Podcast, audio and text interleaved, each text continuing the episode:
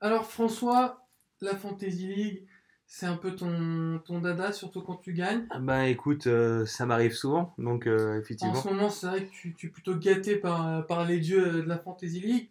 On a hâte d'écouter tes conseils pour, euh, pour cette sixième semaine. Alors je fais un petit point top flop pour commencer.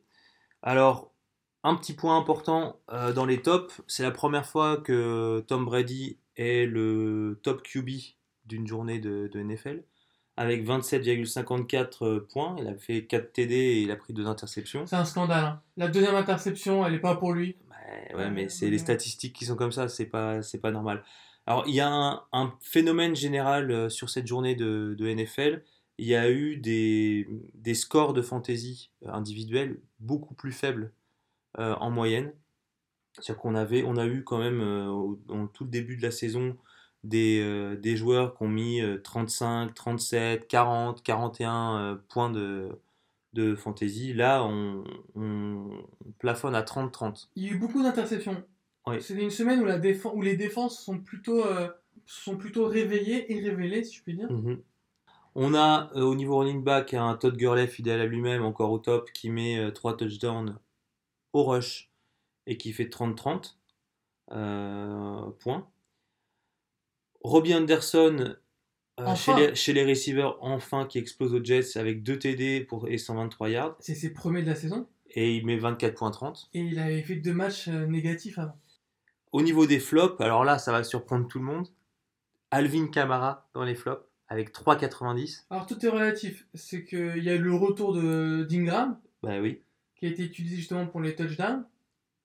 Il en, il en, il en met deux. Donc Camara, va, il a été utilisé dans une, Dans une autre dans une configuration. autre configuration. Ryan Tannehill, on l'a dit tout à l'heure, qui fait 0,10 points au poste de quarterback, un, gros, un, un beau score. Échec annoncé.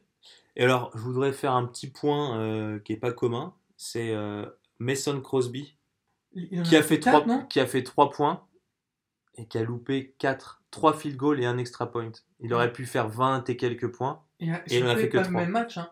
Parce qu'à un moment, Ouais, il y ils auraient gagné. Ils Mais auraient ils gagné. Bah oui, ils auraient gagné. Mais les au-delà de ça, c'est qu'il y a un moment, il y avait genre 17-0. Ah oui, Il aurait pu avoir 17-9. Oui. Et 17-9, t'es à un drive. Ah ouais, Eh, c'était c'était terrible. Ce qui est incroyable parce que Crosby, euh, c'est plutôt un bon kicker. Bah oui, il a qui a même été clutch contre Oui, les Cowboys en playoff il y a deux ans. Exactement, c'est quelqu'un qui a gagné des matchs. Il en met deux à Ouais. 50 yards. Ouais. Alors pour la semaine prochaine, les bye week, c'est les Saints et les Detroit Lions. Donc euh, si vous, les avez, vous avez des joueurs qui appartiennent à ces équipes, va falloir euh, dropper euh, des, des joueurs, faire des trades et les mettre en, en pause. Donc pour moi les mecs à titulariser d'office, c'est euh, Joe Mixon et Jay Green parce qu'ils jouent contre les Steelers. Euh, donc vrai. surtout Edgy, Green parce que la secondary des Steelers est, est- est mauvaise et Joe Mixon en fait parce qu'il est beaucoup, beaucoup utilisé à la passe donc on va pouvoir en profiter. Un bon, alors un- une bonne option aussi c'est Deshaun Watson face aux Bills. Oui. Deshaun Watson il commence à revenir à son niveau de l'année dernière en termes de production euh, fantasy et il joue tellement en fait, il fait tellement de courses, il fait tellement de passes, il est, ça passe tellement par lui Mhm. que euh, face aux Bills ça peut très bien se passer. Pour les joueurs à bencher, Attends, attends, attends, attends. attends. ah tu veux, tu, tu, tu Ah veux. bah oui, je pense que ah, tu as oublié un joueur. Vas-y, dis-moi. Ridley, Ouais, des Falcons. ouais. Calvin Ridley, ouais. On- On n'était pas trop sûr. Sauf que là, ça fait trois matchs d'affilée où il a au moins un touchdown. Et ce week-end, euh, les Falcons jouent les Buccaneers. Qui ont vraiment une défense euh, mauvaise, il faut le dire. Donc la connexion Ridley-Ryan, elle est réelle. Ça fait trois matchs d'affilée, euh, Ridley met un touchdown. Là, c'est les Buccaneers. Moi, je pense vraiment que Ok, Ridley... ok, ok, c'est, c'est, c'est pertinent. C'est pertinent. Et je pense autre chose aussi. Du coup, j'espère parce que je l'ai dans mon roster. Ouais, je-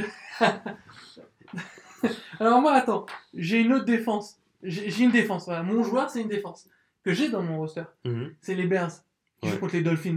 T'es sûr que tu l'as dans ton roster? Les Bears. C'est moi qui ai les Bears. Non, c'est moi. C'est toi qui as les Bears Ouais. Ah, moi j'ai Mac. Euh, pardon, excusez-moi. Moi j'ai Khalil Mac. Bref, je pense que les Bears et Khalil Mac, ça va surperformer. C'est la descente aux enfers des Dolphins. Et même Cincinnati a réussi à marquer des points défensifs contre eux. Donc là, franchement. Ouais, je suis, je suis, je suis d'accord avec Ouais. toi. Donc, qui on bench? Alors, moi, je bench, alors euh, c'est surprenant, mais je bench euh, Saquon Barkley T'as raison, face à, Phi- à je suis Philadelphie. d'accord avec toi. Parce que Philadelphie est en train de, de revenir en, un peu en force au niveau de la défense et parce que euh, de toute façon, euh, Philadelphie, c'est une des meilleures, euh, des meilleures défenses face au rush. Ce que je fais aussi dans la foulée, c'est que je bench CJ Beat Hard, si vous l'avez, parce qu'il va à Lambeau Fields Mais pourquoi vous l'avez jouer contre, jouer, jouer contre, jouer contre Aaron Rodgers. Oui. Donc même si euh, Aaron Rodgers fait pas un bon match, tout le monde sait que quand aller à Lambeau, euh, c'est compliqué. Alors là, il fait pas encore trop froid, mais ça va être euh, de plus en plus compliqué et je pense qu'il va, il va se craquer complètement. Est-ce que toi, tu as d'autres... euh, d'autres Bah, moi, je bencherais Dion Lewis. Ah, intéressant. Bah, c'est un, c'est un très bon running back qui est beaucoup utilisé, dont les Titans ont vraiment besoin dans leur schéma de jeu. En revanche, euh, leur adversaire de la semaine, c'est les Ravens. Et les Ravens, c'est l'une des trois meilleures défenses contre le rush. Mhm. Donc je pense que c'est une mauvaise idée de, de prendre Dion Lewis.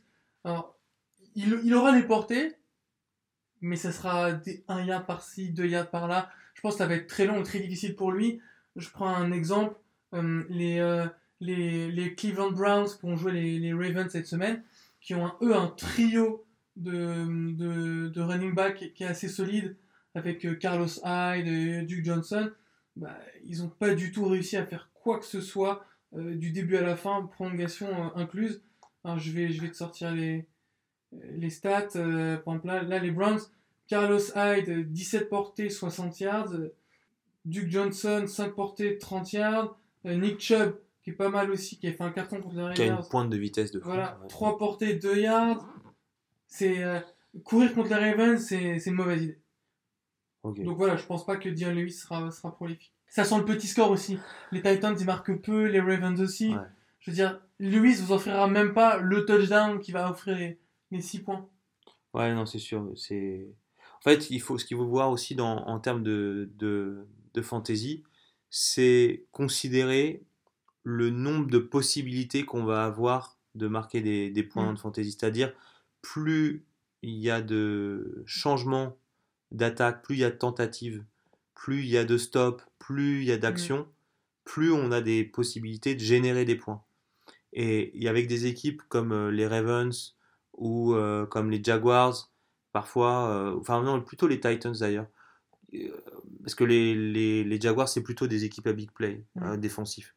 Euh, mais les Ravens, c'est du, genre, je te laisse avancer, mais 2 yards par 2 yards. C'est ça. Et du coup, ça, ça, ça tue en fantasy, c'est la pire chose. Mm. Parce qu'on génère pas de points en fantasy.